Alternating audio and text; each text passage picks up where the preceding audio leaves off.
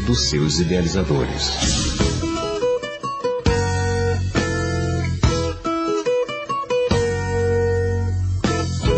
Começa agora o programa Paraíba de Fato, uma visão popular do Brasil, da Paraíba e do mundo, com apresentação de Heloísa de Souza e Marcos Freitas e produção do jornal Brasil de Fato Paraíba.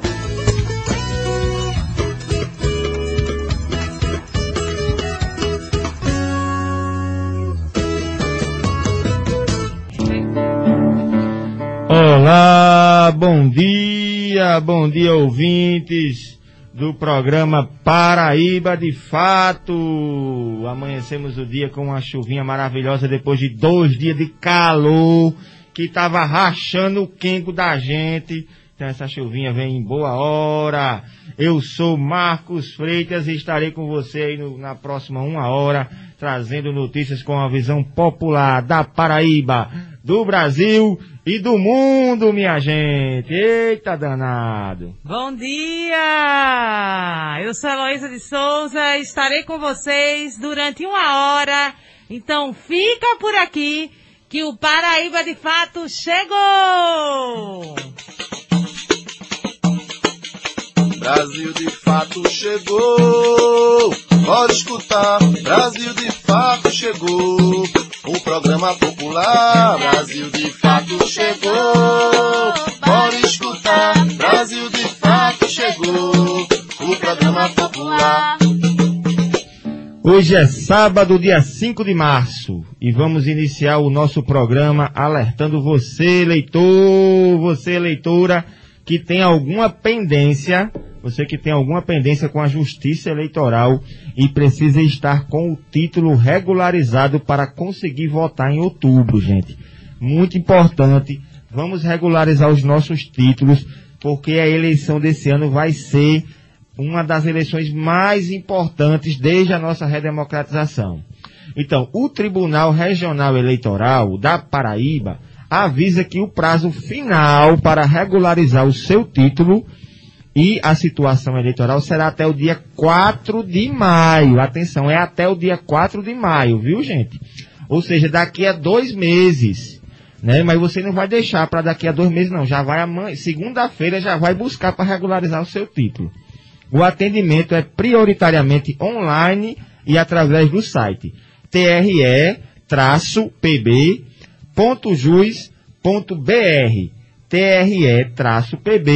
tre-pb.jus.br Pois é, mas também tem aquelas pessoas, né, Marquinhos, que não têm acesso à internet ou estão com casos mais graves, vamos dizer assim, né, como a suspensão de título, ou se mudaram, ou estão em processo judicial. Aí, nesse caso, o atendimento será presencial para apresentar a documentação, que são as seguintes. Documento oficial com foto, de preferência URG, comprovante de residência atualizado e para os homens tem que também apresentar o certificado de reservista. E essas pessoas, elas devem se direcionar ao cartório eleitoral para regularizar a sua situação. Aí então a gente vai ficar atento, hein, pessoal? Porque o prazo, relembrando, é até o dia 4 de maio. Não tem prorrogação, então não perde a oportunidade. Porque essa eleição, como o Marquinhos falou, é, é essencial, né, para a gente defender a nossa democracia. Com certeza. É, e vamos seguindo aqui o nosso programa, ainda falando de eleições e das movimentações políticas da Paraíba. Com a abertura essa semana, né, da, da chamada janela partidária, muitos deputados e deputadas devem trocar de legenda. Então abre a janela e é permitido para o deputado mudar, sair do seu partido e entrar em outro partido, né? É, Estima-se que pelo menos 30% façam essa movimentação. A bancada do PSB é a que terá maior mudança aqui no Estado. Dos oito deputados eleito, eleitos em 2018, apenas três devem ficar na, na legenda, que são eles Buda, Lira, Buda Germano, Poliana Dutra e Ricardo Barbosa. E o Partido das Trabalhadoras e dos Trabalhadores da Paraíba vai filiar na próxima segunda, dia 7 de março, as deputadas estaduais Cida Ramos e Estela Bezerra e o deputado Javá Campos. É, os três são do PSB, né, e seguem o caminho feito pelo ex-governador Ricardo Coutinho. A filiação será na parte da tarde nos sindicatos bancários. Em João Pessoa, onde também acontecerá a plenária dos filiados e filiadas com os movimentos sociais em apoio ao pré-candidato ao governo da Paraíba, Veneziano Vital. Então isso tudo vai ser na segunda, né? Que é, é o veneziano ele é pré-candidato também ao Senado, né? Por esse grupo. O Ricardo Coutinho, que é pré-candidato ao Senado nesse grupo. Sim, né? é verdade. O vai pra veneziano é o. Veneziano é o atual, é o atual senador. é o troquê que que é vai. Mas é isso. E haja movimentação, haja muita emoção, né? E com essa filiação, o PT aumenta o número de deputados e deputadas na Assembleia Legislativa do Estado. Antes era um só, agora serão quatro, até a próxima semana. Até a próxima semana vai aumentar de um para quatro. Anísio Maia, o parlamentar, era o único parlamentar do PT. Anísio, diferente desses outros três, é o parlamentar que está alinhado, né, na defesa de que o PT da Paraíba deve apoiar o governador João Azevedo e para presidente o pre, eh, Luiz Inácio Lula da Silva. E haja movimentação, minha gente, é muita emoção, vamos embora! É isso mesmo, daqui até lá vai, vai ter muitas emoções. Mas se você quiser falar com a gente, é só mandar um WhatsApp, viu? Para 99110 4041. 99110 4041. Então manda o WhatsApp aqui para participar, para dar sua opinião, né? Sobre essas movimentações também. Fala seu nome, diz de onde você está falando, manda o teu recado.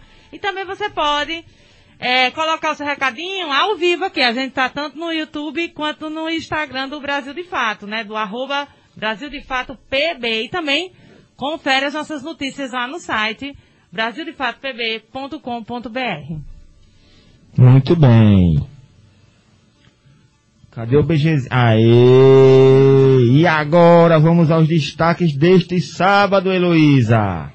Bora simbora! Conquista! Relatório final da CPI do feminicídio da Paraíba já está disponível aos poderes públicos e para a sociedade. Entrevista. Movimento de Mulheres e Feministas da Paraíba fala sobre conquistas e trajetórias diante das celebrações do 8 de março. Isso aí, uma das nossas convidadas já está aqui, viu? Tá aqui ao vivo Oi, com a gente, Luzenira. Polêmica! Passagens de ônibus ficam mais caras na cidade de João Pessoa e movimentos fazem protestos contra aumento. Cultura. Lia Raical traz dica de filme e Fernanda França fala sobre evento em alusão ao 8 de março em João Pessoa. Então fica por aqui, que o programa só está começando. Momento Notícias.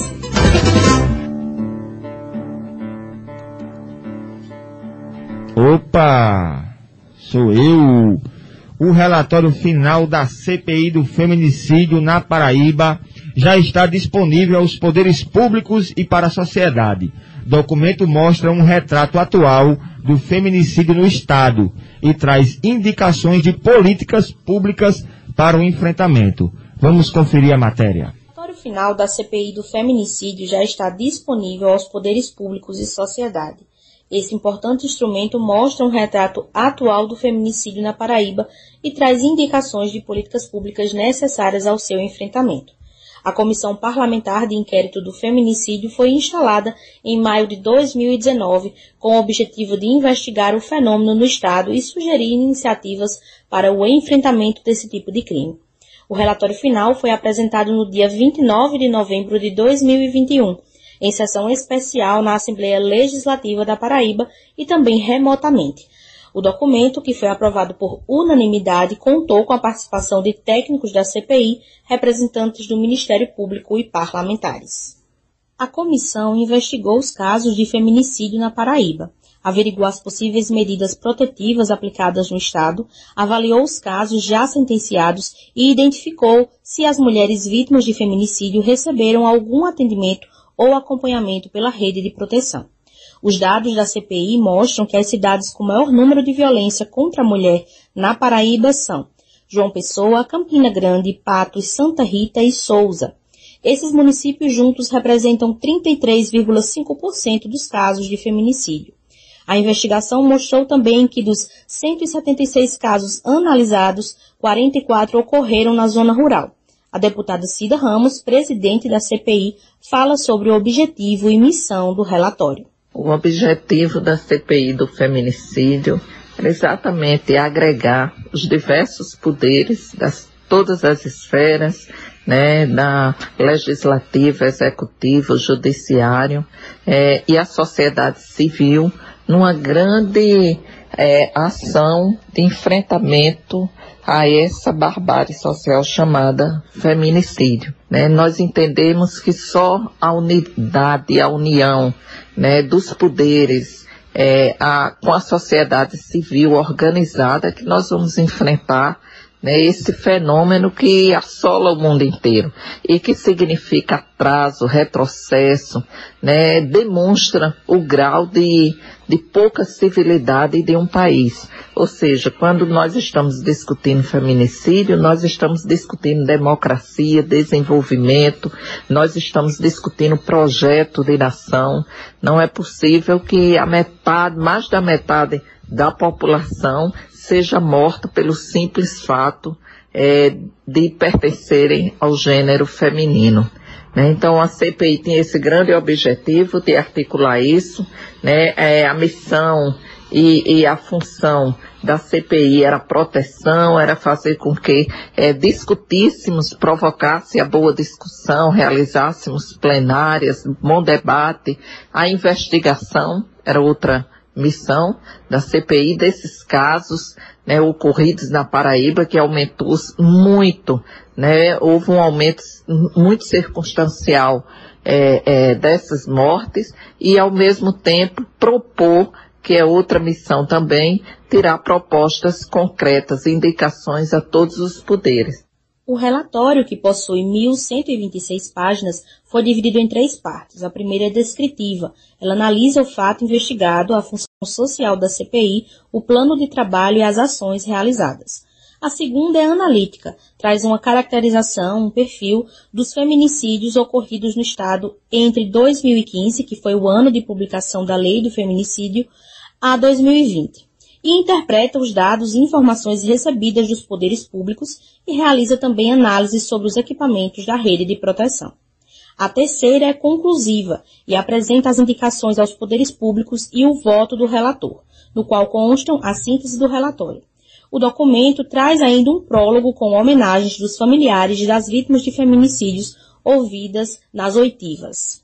Da data de instalação, 21 de maio de 2019, à data de conclusão da CPI do feminicídio, 29 de novembro de 2021, foram realizadas 17 sessões públicas, sendo seis presenciais, sete por videoconferência e duas itinerantes, uma em Patos e uma outra na Central de Polícia Civil de João Pessoa.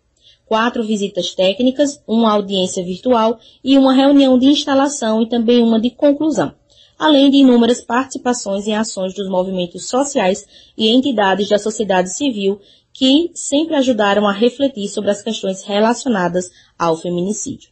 Então, a CPI do feminicídio, ela está dividida, o relatório, em três partes. Uma que trabalha e discute o estado da arte, o que é feminicídio, né, como esse processo assola o mundo, o Brasil, a Paraíba né, fazemos uma discussão densa sobre o fenômeno, né, a segunda parte, que é uma parte mais investigativa, né, nessa parte nós ouvimos muita gente, ouvimos movimento de mulheres, ouvimos universidades, OAB, ouvimos é, é, os centros de referência da assistência social, ouvimos o poder é, executivo nas suas diversas esferas, seja na Secretaria de Mulheres, seja a educação, a saúde, a assistência.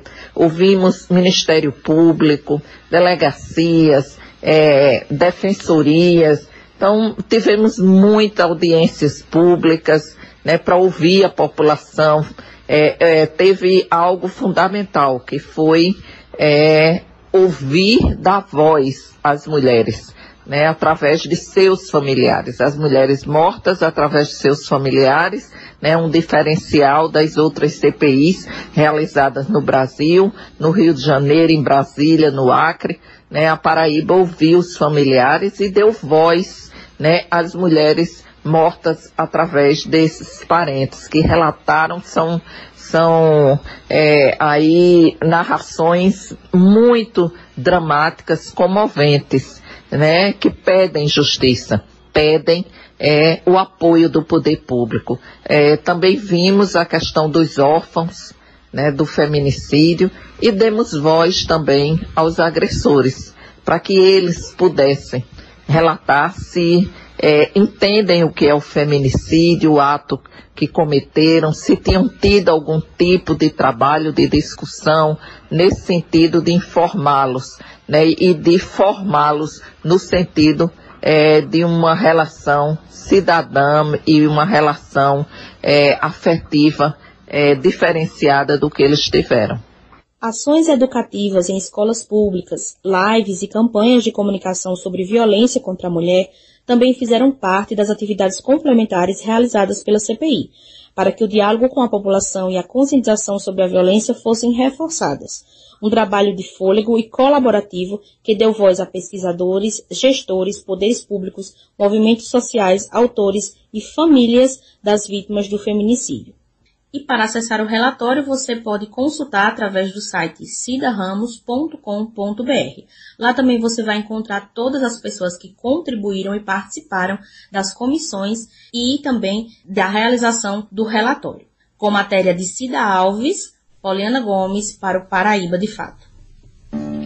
Obrigada, Poliana. Obrigada, Cida Ramos, né, pela participação e também para a jornalista Cida Alves que fez aí a matéria com a narração de Pauliana Gomes. Muito importante, né? A, a, o relatório da CPI do feminicídio. Sim, e já está disponível aí. Bora acessar e bora enfrentar e acabar com essa tristeza que nos acomete enquanto sociedade.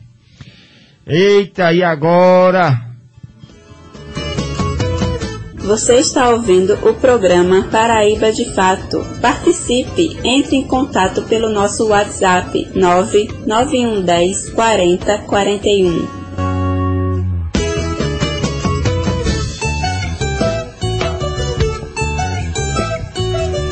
Entrevista do dia.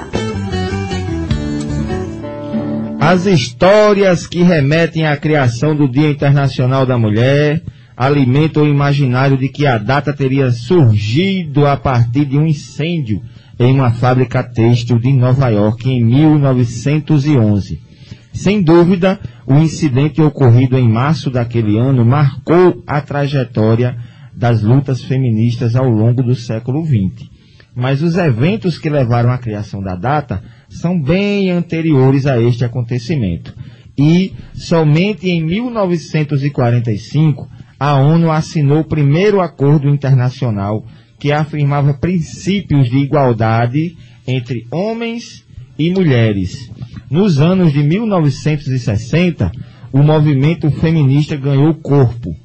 Em 1975, comemorou-se oficialmente é, o, o Ano Internacional da Mulher. E em 1977, o 8 de março foi reconhecido oficialmente pelas Nações Unidas. Hoje, o Brasil de Fato Paraíba entrevista o movimento de mulheres e feministas da Paraíba. Já estamos aqui, desejamos as boas-vindas a Luzenira, né? E estamos aguardando a chegada de Adjane. Mas Luzenira já pode vir aqui para perto da gente.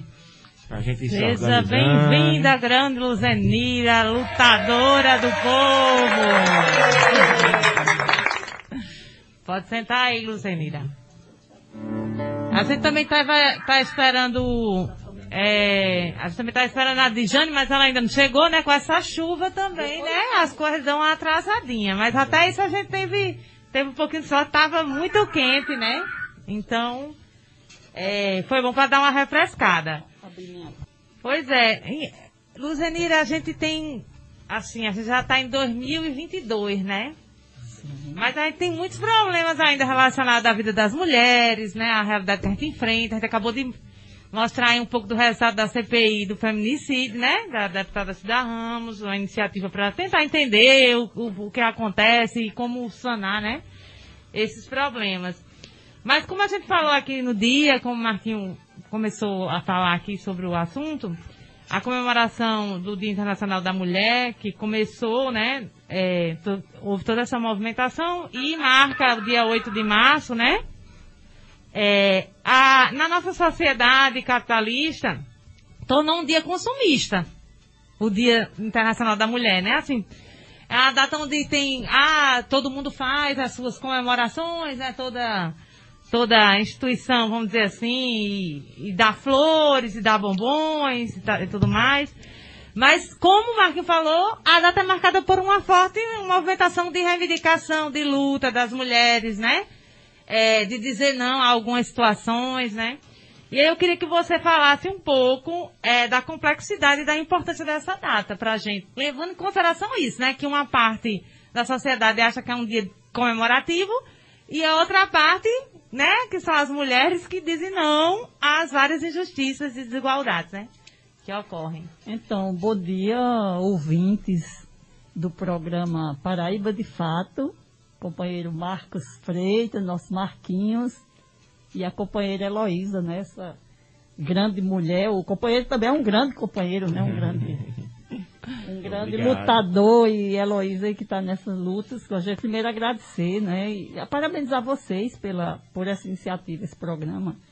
Né, ampliar as, as vozes né, do povo, né, um é. espaço é. importante para a sociedade poder trazer aqui suas demandas, né, suas, suas pautas e, e assim, agradecer, né, porque é muito importante a visibilidade do uhum. que é uhum. feito, né, como vocês começaram aí fazendo um pouco, contextualizando um pouco essa o porquê do 8 de março, né?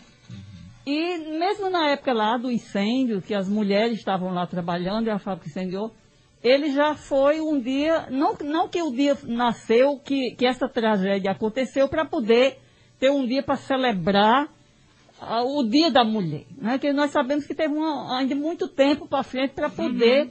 esse dia ser reconhecido como um dia que por muito, muito tempo foi visto como um dia de celebração, eu costumo dizer, né, assim, não basta uma flor e uma tapinha nas costas, não que a gente não goste de flores, eu particularmente gosto demais, mas por muitos anos era isso mesmo, uhum. era um dia de, não era nem celebrar, era comemorar o dia da mulher, o dia 8 de março, né? Uhum.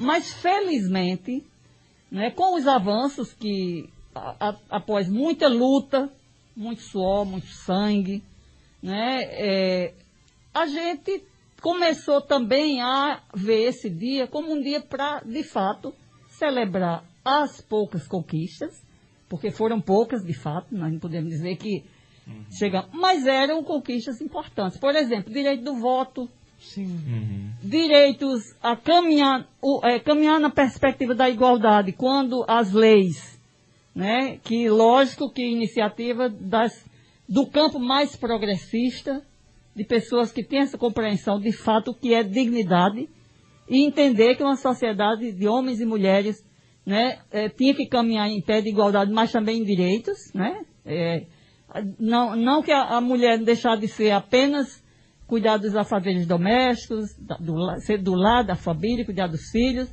mas a igualdade inclusive disso, né, questão, é, a, a relação sexual do trabalho, né, a divisão sexual do trabalho. Então, a gente já na rua, nas ruas, no dia 8 de março, a gente já dizia, nós estamos aqui para celebrar as poucas conquistas, para denunciar o que precisa ser denunciado e exigir avanços. Uhum. E como é que exige esses avanços? Através das nossas representações, que de fato tem levado nossas pautas e tem que articular e aprovar. Então, nós, ao longo de mais de 70 anos, a gente já contabilizava poucos avanços. Uhum. Mas, nós sabemos que o país vive um momento. Lamentavelmente, aconteceu uma catástrofe, eu chamo de catástrofe, em 2018 lamentavelmente, nós perdemos o debate para a sociedade. Uhum. Nós não sabemos, não não sabemos onde é que, que, que não conseguimos alertar. Porque esse é o nosso papel. Uhum. As pessoas têm o direito de escolher. Mas era muito importante que avaliasse o que foi que já conquistou e o que é que podia perder quando a gente colocasse um, conserva, um ultraconservador Sim. no poder para conduzir um país com a imensidão, uma imensidão dessa, com a complexidade de problemas que, que o país tem, um desqualificado, Uhum. desqualificado, despreparado e ainda sem vontade política de, resol- É. de, de ter uma sociedade digna, né? Os cidadãos e cidadãs terem dignidade, né? Então a gente passou também a, a, a, a vir para as ruas para dizer para as pessoas que a gente precisa avançar. Vamos partir do que temos e vamos avançar. Então, aí só para concluir essa parte, deixa, nós, o movimento de mulheres feminista e as organizações mistas, que são as centrais sindicais, os partidos políticos, né, todos os movimentos sociais que, que têm essa mesma afinidade e que se orientam por essa concepção né, de sociedade. Nós passamos a, a organizar esse dia de forma unificada. Uhum. A gente chama ato unitário, e aí ele, tem abrangência estadual, e a gente articula com as diversas regiões e os diversos movimentos nas regiões, para que neste dia a Paraíba tem- marque com, com, essa, com essa pauta, né? com a pauta das mulheres, com a pauta da classe trabalhadora. E aí a gente pode dizer assim, não, mas é das mulheres. Não, as mulheres estão protagonizando esta jornada, que a gente chama de jornada, Uhum. porque ela acontece durante todo o mês de março. Mas nós temos a, a compreensão aqui que essa agenda, o 8 de março, inaugura a, a agenda de luta do país. Sim. Porque nessa pauta, nessa agenda, neste mês de março, e no caso o dia 8 de março, que é o, o principal, nós vamos apresentar a nossa pauta, vamos fazer os nossos protestos, né? E, e, lamentavelmente nós não vamos mais dizer assim, vamos celebrar porque foi tirado todos os direitos. A classe trabalhadora, por exemplo, reforma trabalhista, reforma previdenciária, reforma administrativa e tudo, privatizações das estatais. Uhum. Então tudo isso, isso é pauta da sociedade. E como a gente vive numa sociedade que é- se fundamenta, é, a sociedade brasileira se fundamenta em muitos anos de escravidão, né, de patriarcado, é, todas essas é, todas es- essas retiradas de direitos, elas impactam muito mais forte a vida das mulheres do que, de certa forma, a vida de um homem branco, por exemplo. É, Exatamente. Luzenira, aproveitando o gancho, já que você começou, é, quais são as atividades, né? O que é que o movimento de mulheres tem planejado para o dia 8 de março, né? Você falou que é uma jornada, então quais são as principais atividades que vão acontecer? E no dia 8, o E que já- é que e- vai acontecer no E dia 8? emendando aí na pergunta de Marquinho, tu falou da articulação unitária, né? Que as Sim. mulheres sempre se movimentam no dia 8. E aí eu lembrei que nacionalmente também, né? É uma, é uma articulação nacional que chega nos estados. Então eu queria que tu falasse também um pouco Sim. do tema, né, desse ano, do lema que as mulheres vão levar esse ano para as ruas. Tá, então, é, no dia 2 de, de fevereiro, porque essa organização começa bem antes, né? Se termina o ano, aliás, muitas vezes até dezembro, né, Luísa? Você sabe que a gente... Então, é, em fevereiro, o- a coordenação do movimento de mulheres pelo Fora Bolsonaro, e não necessariamente o movimento feminista de mulheres, articulou uma grande plenária, uma plenária nacional que reuniu mais de 500 mulheres, como eu já falei aqui, de, de movimento de mulheres feministas e das organizações mistas, e definiu, conseguiram definir um tema orientador. Claro que cada estado faz, pode fazer seus ajustes com o que é mais urgente, né, no, no momento lá do estado, das regiões, mas é pela vida das mulheres, é, Bolsonaro nunca mais, contra a fome, contra o racismo, contra o machismo e contra tudo que faz mal hoje à sociedade, principalmente às mulheres, como o Marquinhos falou, porque qualquer crise, qualquer mudança que tiver para ruim, as mulheres são as mais afetadas. Por quê? Porque são elas aquelas que já vivem em situação de desigualdade Sim. né? E, e é quem sofre muito mais isso.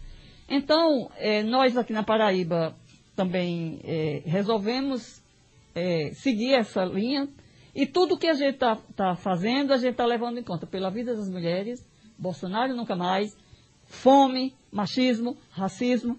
Então, tudo isso. Então, além desse ato unitário que está sendo construído por todas essas organizações, os movimentos sociais, né?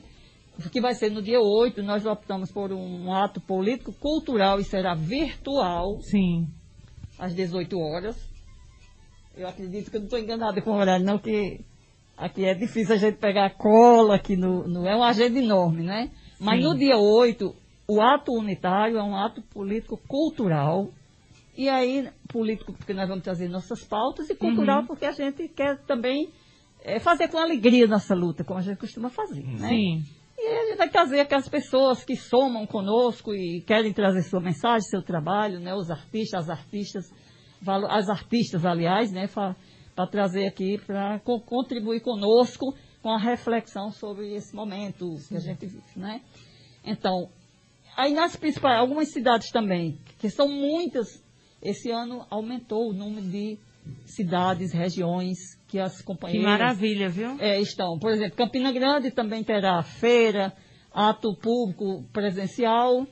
Aqui nós optamos por não fazer, como no país inteiro, tem estado que vai fazer atos simbólicos, É. ou atos presenciais, ou atos virtuais. Serão mistos, serão ações São mistas, Por né? quê? Porque esse é o momento também da pandemia Sim. em alta, né? Uhum. Felizmente, a gente superou aquela primeira parte crítica que era a história das vacinas, que foi um, um- é um outro problema que precisa ser refletido, graças ao SUS, né? Que o país tem o Verdade. SUS, mas foi preciso muita luta para poder não abrir mão do, do direito, da vida, e felizmente hoje em torno de mais de, de 70% da população brasileira está vacinada. Mas isso não quer dizer que a pandemia acabou. Acabou ainda Então, não. com isso, a gente também tem, a gente defende a vida. Uhum. Então, com isso, a- as organizações entenderam que a gente pode fazer, pode dar esse nosso recado, pode marcar esse dia nas redes, por isso que a gente chama nas redes e nas ruas. Sim. Uhum. Porque as redes sociais também é um espaço onde a gente pode também estar levando nossa pauta, né?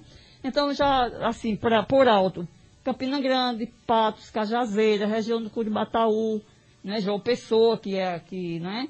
Fora isso, terá todos os movimentos, né? No, no próprio dia 8, durante o dia, também terá atividades presenciais, né? Seja Sim. pela CPT, Uhum. né, pelo MST, né, por várias organizações, algumas organizações de mulheres também. A gente Então, recebeu, a a gente- gente... recebeu um informe, Luzanira, desculpa interromper, a gente recebeu um informe que vai ter atividade no dia 8 de março pela manhã, na feira que a CPT organiza lá no ponto de 100 réis. Exatamente. Então vão juntar Que esforços ali também, fazer uma atividade também político-cultural no Ótimo. ponto de 100 réis pela manhã. Então, somando a- força é. na agenda. Ótimo, Marquinhos, que você já está com a sua cola aí, bem, bem, daqui que eu olhasse a minha, mas é isso mesmo. E até o final do programa, minha companheira Adriana deve estar chegando também, eu posso até confirmar outras. Mas o que é que a gente precisa dizer? Que para toda a população em geral, e as mulheres trabalhadoras nos diversos segmentos, né? Que durante o dia todo, do 8 de março, terá o dia todo para a gente é, fortalecer, prestigiar e estar participando dessas atividades. Uhum. Como eu já falei aqui, as mulheres estão protagonizando Uhum. essa construção, mas é uma pauta de interesse geral de toda a sociedade. Né? Por isso, e, e a gente escolhe o, o, a o mês de março todo, porque a gente está inaugurando a agenda de luta do país no Uhum. mês de março, né? Uhum, é E aí, aproveitando depois disso, no caso da CUT, que eu sou Sim. organizada nos sindicatos, né? Eu represento a CUT, né? Sou sindicalista, e a CUT é uma organização mista que está nessa construção. A gente já tem três grandes agendas, que é o 8 de março é a primeira, como eu já falei, é a primeira agenda de luta do país. Depois vem 7 de abril, que vai ser uma grande manifestação das centrais sindicais, né? Pretendem ir a Brasília com a pauta da, da classe trabalhadora. E depois vem o 1 de maio. Por isso que a gente está dizendo, o 8 de março é, inaugura a agenda de lutas do país. E eu aproveito e já digo essas três porque é de interesse também nosso, de mulheres, né, de todo mundo. Sim. E só para a gente não esquecer mesmo, qual é o lema do 8 de março desse ano, para ficar bem demarcado. Pela vida das mulheres, Bolsonaro nunca mais, Nunca mais, Nunca never. mais. contra a fome, contra o machismo, contra o racismo e muita solidariedade para a sociedade brasileira e, e na luta das mulheres. Muito bem, gostaria de agradecer a sua participação, eh, Luzenira, dizer que o Brasil de Fato e o programa Paraíba de Fato estão à disposição para a gente divulgar, veicular e massificar toda essa agenda aí da atividade que as mulheres estão pro- protagonizando, mas que toda a sociedade deve se envolver e deve fortalecer para que a gente possa viver numa sociedade sem o patriarcado, sem essa desigualdade entre homens e mulheres e principalmente sem a violência contra as mulheres, que é tanto, é tanto atual ainda na nossa realidade, né? Exatamente, Heloísa, para falar em violência, também é um dos. Uhum, uma das pautas, das né? pautas, é. Aí, aproveitar também e dizer que, como cada organização está, além desse ato unitário, cada organização também está pautando lá o que é mais urgente, Uhum. no caso da CUT, né, e aí é voltado para todo mundo, mas em especial um chamamento às trabalhadoras organizadas nos sindicatos, né, filiadas à CUT, que a nossa, a- essa atividade nós pautamos a violência. Né, vai ser pela vida das mulheres, livres de violência no trabalho e, em to- e nos espaços de poder. Sim. Por quê? Porque a violência ela não é só física e não é só doméstica, familiar, né? Ela, as mulheres elas sofrem violência também nos espaços Verdade, públicos, né? Tanto em casa, mas nos espaços públicos e na política principalmente. E a política, movimento sindical e tudo. Uhum. Então, É nós, nós optamos por refletir um pouco sobre isso, porque a gente quer também Muito importante essa pauta. sensibilizar aí para a necessidade de, de avançarmos também nessa pauta. É importante, né? Os casos de assédio nos Isso. ambientes de trabalho. É. É, Luzenira, assim, a gente poderia ficar aqui um tempão ainda, né? Porque é muito importante a pauta das mulheres, discutir a vida das mulheres, né? A importância que as mulheres têm na sociedade, a sociedade brasileira que tem a maioria formada por mulheres, né? Por mulheres pardas, por mulheres negras, indígenas, mulheres trabalhadoras. Então, assim, a gente quer agradecer a sua participação, dizer que você tem uma militância, uma ação muito importante dentro da CUT, né, da Central Única das Trabalhadoras e dos Trabalhadores. É uma ativista feminista valorosa. Agradecer a tua participação aqui no sábado chuvoso de manhã e dizer que o movimento de, o movimento de mulheres e feministas da Paraíba cumpre um papel importantíssimo, né? Como a- a- funcionando como uma frente, juntando os movimentos, discutindo a vida das mulheres, é, discutindo o que tem em comum entre esses diversos movimentos que representam essas diversas mulheres, né? As mulheres negras, as trabalhadoras domésticas, as sindicalistas, as indígenas. Então, assim, é lindo o trabalho e é muito potente, né? E aí, como tu falou, tem uma vasta programação. Aí eu quero só deixar aqui para quem está ouvindo, aonde você encontra, que é no arroba Move Mulheres PB, Exato. que é o Instagram do Movimento de Mulheres e Feministas da Paraíba. Muito bom. E assim, já finalizando, agradecer de coração por tua presença, por tua fala e pela atuação política que você tem, né, na Paraíba e no Brasil. É, Heloísa, é, nós é que agradecemos e mais uma vez parabenizar você aí para esse espaço que certamente será cedido para nós sempre que a gente Com precisar certeza. divulgar uma pauta. Com A gente certeza. agradece imensamente aí, deseja um bom dia e um bom programa para vocês aí e as pautas seguintes. Tá bem. Obrigada, Luzenira. Obrigado. E rumo ao 8 de março. E rumo ao 8 de março. Pela com vida das mulheres, Bolsonaro nunca mais. E fica aí que daqui a pouco nós tiramos o retrato. Vamos tirar. Deixa só a gente chamar a próxima matéria. Que aí a gente tira. Eita! É. A Dijane mandou uma justificativa aqui que teve um pequeno problema de saúde também por causa da chuva, não conseguiu chegar. Ela tá bem, já tá em casa, não conseguiu vir participar da entrevista. Beijo, Jane. Mas disse que acompanhou a entrevista de, de Luzenira todinha e disse que do jeito que Luzenira falou foi do jeito que elas tinham combinado. Então deu mesmo certo demais. Eita, demais. É, o movimento de mulheres é muito bem organizado. Com certeza. Você está ouvindo o programa Paraíba de Fato. Participe, entre em contato pelo nosso WhatsApp 99110 40 41. Então, gente, na última semana de fevereiro, os pessoenses tiveram uma surpresa nada agradável. Foi, pensa uma surpresa desagradável, foi essa?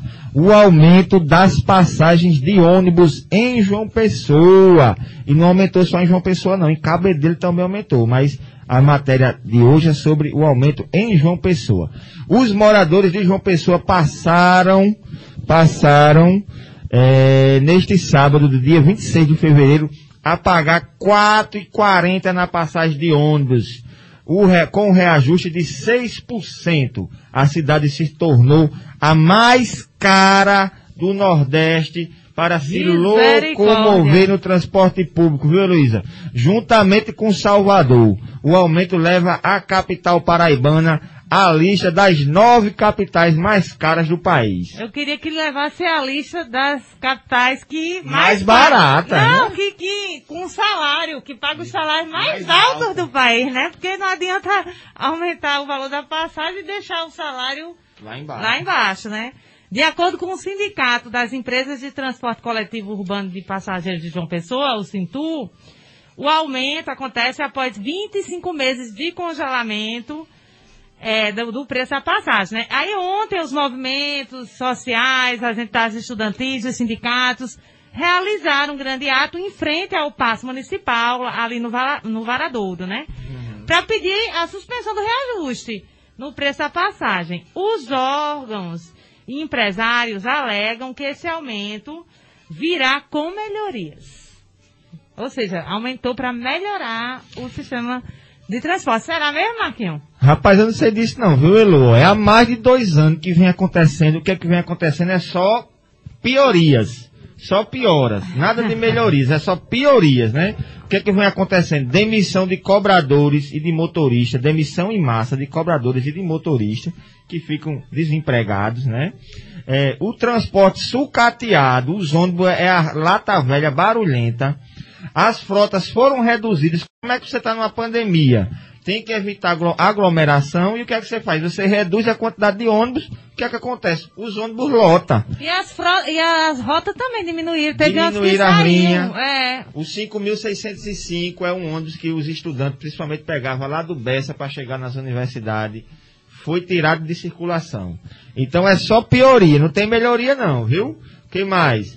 É, tá a espera do transporte nos ônibus. Os ônibus demora muito. Então, acabaram com a integração física e disseram, não, mas a gente expandiu a integração temporal. O Caba pode fazer a integração temporal.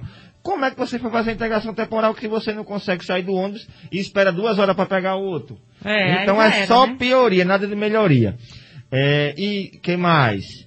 E quando conseguimos pegar o busão, tá lotado. Eita, teve até um artista popular paraibano que fez um coco de embolada que diz assim, ó. Enquanto o povo se aperta dentro do busão lotado, o prefeito da cidade anda no ar-condicionado. E o povo se aperta dentro do busão lotado e o prefeito da cidade anda no ar-condicionado. Rapaz, é um absurdo, viu?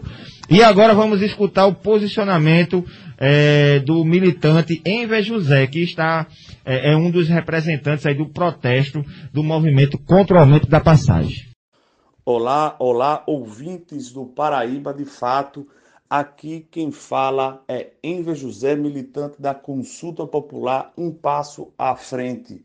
É, estou aqui hoje para falar contra esse aumento abusivo da tarifa de ônibus. A tarifa passou para R$ 4,40, aumentando 25 centavos.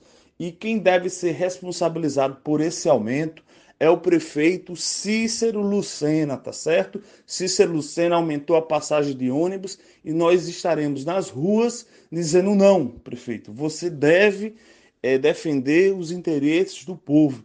E estaremos nas ruas não só reivindicando a questão do, da redução imediata né, do, do, da tarifa de ônibus, mas também estaremos na rua dizendo que ah, o ônibus está superlotado, dizendo que estamos esperando muito na parada de ônibus e esse aumento só beneficia esses empresários e não resolve os problemas históricos que temos temos no transporte coletivo. Né? É bom lembrar também que boa parte da mídia não, não divulgou que o responsável pelo aumento foi o prefeito Cícero Lucena.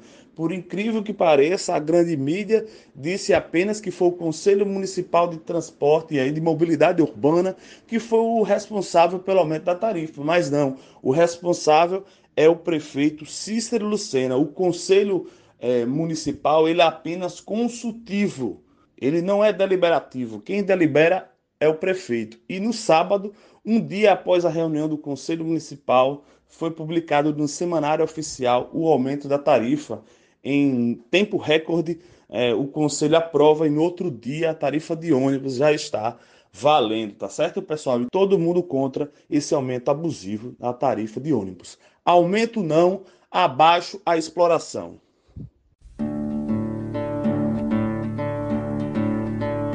Olha, é muito importante destacar um elemento da, da fala do Enver, que é o elemento que diz que o responsável pelo aumento da passagem de ônibus de João Pessoa é o prefeito municipal Cícero Lucena. Ele tentou se esconder atrás do Conselho Municipal de Mobilidade Urbana, né? Toda a mídia empresarial noticiou que foi esse conselho que deu o aumento.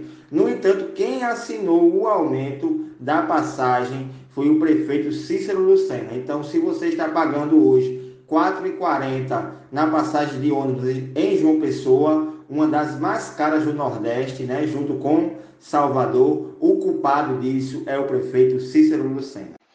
Obrigada, Eva José, pelo comentário e pela luta contra o aumento da passagem de ônibus aqui em João Pessoa. Absurdo, gente.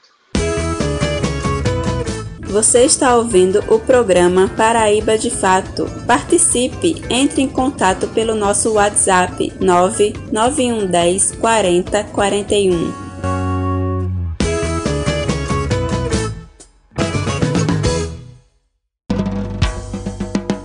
Agenda Cultural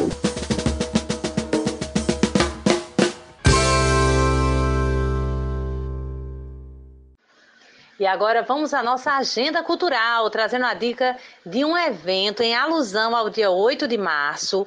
O evento é O Espaço é Delas. Iniciou ontem com shows de Cinta Liga, Acrio e Mebiá. Hoje, sábado, acontece uma roda de diálogo e amanhã, domingo, a partir das 17 horas, outra roda de diálogo com Pedal das Minas e show de Coco de Oxum e Mari Santana. Vamos ouvir.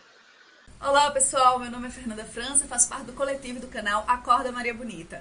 Sábado a gente vai estar tá no, lá no Espaço Mundo, no evento O Espaço é Delas. A partir das 3 horas a gente vai estar tá com uma roda de conversa com vários movimentos sociais, feministas e de mulheres aqui da cidade. Em seguida a gente vai ter o Sarau das Mulheres com vários artistas paraibanas, mulheres mostrando todo o seu talento. Então venham, é, o espaço é gratuito a partir das 3 horas, às 7 horas é 15 reais. Precisa trazer o cartãozinho de vacinação e a gente está esperando vocês.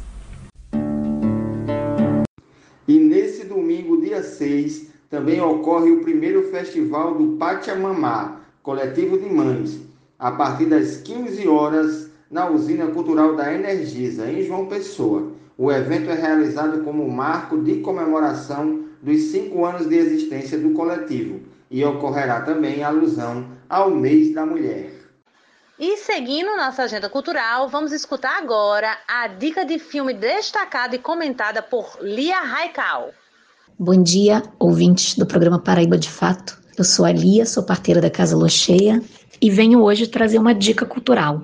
Eu vou falar para vocês do filme Madres Paralelas, ou Mães Paralelas em português, que é o último filme do famoso cineasta espanhol Pedro Almodóvar. O Almodóvar, como vocês sabem, é mestre né, em falar das relações humanas, do feminino, do cotidiano, de uma forma um tanto dramática, mas muito real também, que a gente não tem como não se identificar. Esse filme, Madres Paralelas, é sobre a história de duas mulheres, duas mães solo, que se conhecem em trabalho de parto, dividindo o mesmo quarto na maternidade, onde elas vão dar à luz. Elas dão à luz as suas meninas quase que ao mesmo tempo, e essa história que elas compartilham vai mudar a vida das duas para sempre. A Penélope Cruz é uma dessas mulheres e ela faz a personagem James, ou Yanis, ou Janis, dependendo da língua. E ela foi indicada ao Oscar de melhor atriz, agora em 2022. E a outra mulher é a personagem Ana, que é da Milena Smith, que é mais jovem, mas como a James é mãe solo e vai sustentar essa maternidade sozinha. E no plano de fundo do filme tem a questão da Guerra Civil Espanhola, do franquismo. Outras mães paralelas, né, o nome também sugere, são aquelas que perderam seus filhos, seus maridos, a maioria mulheres que ficam ainda sem enterrar os seus mortos, né, que foram enterrados em valas comuns clandestinas, escondidas, ocultas, e de uma guerra que nos dias de hoje ainda não acabou. Aliás, essa é uma fala, um dos pontos altos do filme para mim é uma fala da James, da Penélope Cruz, quando ela diz: essa guerra ainda não acabou até que a gente possa enterrar os nossos mortos. Então, essa questão acontece num plano de fundo do filme, mas também reverbera na relação das protagonistas e na própria maternidade delas e na relação delas com as suas famílias. E é uma questão que reverbera para fora das telas também, né? Que leva a gente de volta lá para as mães da Praça de Maio, na Argentina, para as mães aqui no Brasil durante a ditadura militar, quantas perderam seus filhos, companheiros, de uma forma tão violenta, abrupta e mentirosa, né? E que até hoje também vão se descobrindo no Chile e aqui no Brasil, ainda reverberações dessas guerras injustas, né? E no filme, às vezes parece até que, é um, que são dois filmes em um, dois filmes paralelos, né? Dessas duas histórias tão fortes que se entrelaçam e que têm vida própria também. Então, hoje vocês podem ver, antes da premiação do Oscar, o filme no Netflix, e assim como vários outros filmes do diretor estão disponíveis nessa plataforma. E eu tenho algumas considerações que eu não vou falar tanto aqui para não estragar a surpresa, para não dar spoiler para vocês, mas o que eu tenho de críticas ao filme são em relação à maneira que algumas relações afetivas são mostradas, são expressas no filme, uma entre um homem e uma mulher e outra entre duas mulheres, que apesar da maestria do Almodóvar em falar das relações humanas e, e do feminino e das relações amorosas, para mim ficou ainda um pouco como se a relação entre mulheres fosse mais imatura e a relação homem-mulher, ainda que, que não equânime, com, com aquele lugar ainda o homem de um privilégio que hoje a gente já questiona, né? Principalmente nós mulheres. Então é isso, gente. Vale muito a pena ver. É um filme que fala de amor, é um filme que fala de filhos, é um filme que fala de maternidade. E sim, como parteira não teria como não falar também do parto, né? É um parto hospitalar, são partos normais, vaginais hospitalares, mas que eu vou deixar para vocês verem também e tecerem suas considerações. Mas como parteira também eu vislumbraria partos é, de outras formas, né? De outras maneiras também poderiam acontecer. É isso. Um bom fim de semana para vocês e vejam Madres Paralelas. Um abraço. E vamos agora para o nosso encerramento. Vamos passar aqui a ficha técnica desse programa. É, apresentação: Heloísa de Souza e Marcos Freitas. Produção e roteiro: Poliana Gomes. Edição das matérias, quadros e entrevistas: Fátima Pereira. Apoio: Equipe Brasil de Fato PB coordenação Rani de Mendonça e Vanessa Gonzaga. E por hoje, né, agradecemos aí o aconchego da sua companhia, um bom fim de semana e até o próximo programa, se Deus quiser. Valeu! Bom final de semana, gente. Confira nossos programas completos no site brasildefatoPB.com.br você também pode ouvir no Spotify pesquisando por programa Paraíba de Fato. E fiquem agora com a música Quebrada, que é o novo single da banda paraibana Gatunas, em parceria com Cinta Liga Crio e Big Jesse. A música fala sobre empoderamento feminino e prega o respeito às minas, monas e manes. Até o próximo programa e rumo ao 8 de março. Pela vida das mulheres, Bolsonaro nunca mais.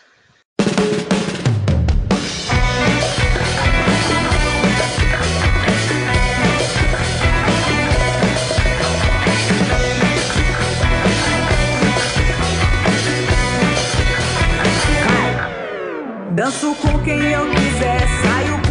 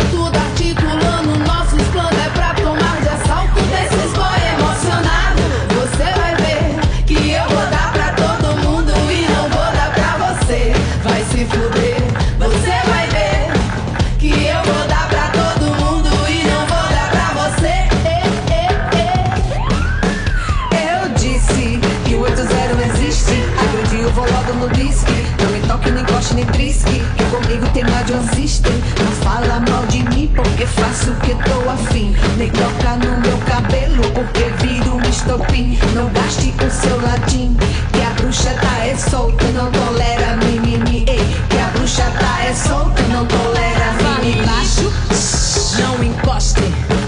Não me toque, abre espaço. Não provoque, não insista que eu dispare. Eu grito na tua cara. Chama as minas, chama as mona. Tu vai virar frangalho, vai pra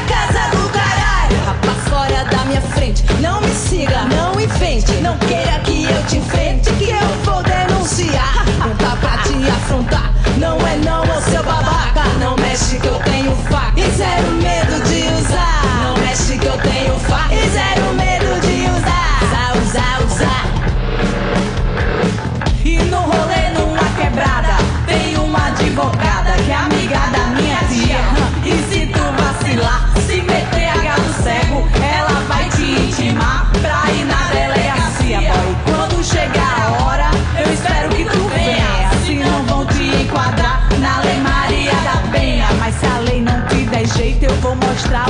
space.